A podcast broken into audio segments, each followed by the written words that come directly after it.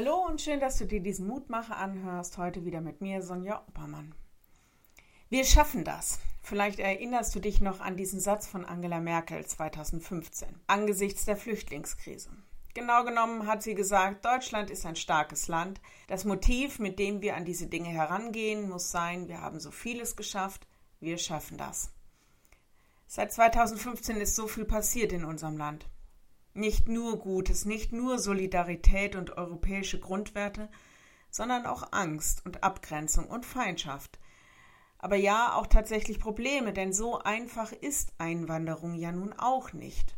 Und immer noch ertrinken Menschen auf dem Mittelmeer.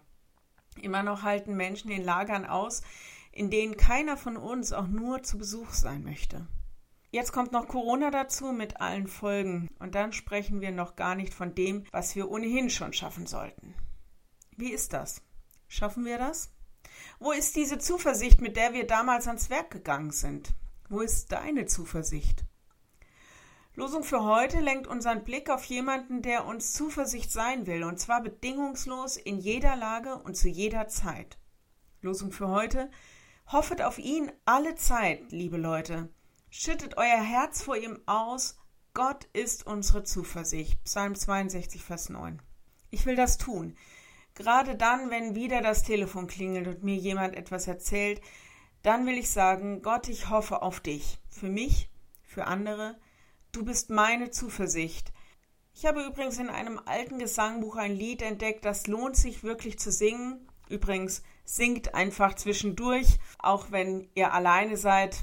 Es geht auf die Melodie von Herz und Herz vereint zusammen. Und da heißt es in einer Strophe, dass ich schwach bin, wird er wissen. Dass er stark ist, weiß auch ich. Und das ist der Grund, warum ich sage, Gott ist meine Zuversicht. Wenn du magst, lade ich dich ein, noch mit mir zu beten. Herr, wir wollen dich bitten um Zuversicht. Wir wollen auf dich hoffen und wollen dich bitten, dass du deine Liebe und deine Gunst an uns erweist. Wir bitten dich für diese Welt, wo so viel geschieht, wo so viel Perspektivlosigkeit ist, wo so viel Gewalt ist und Feindschaft und so viele Lebensbedingungen, unter denen Menschen leiden. Herr, wir bitten dich um deine Hilfe. Und wir bitten dich, dass wir den Mut haben, die Dinge anzupacken, dass wir den Mut haben, zuversichtlich zu sein. Hilf uns und halt uns in deinem Trost.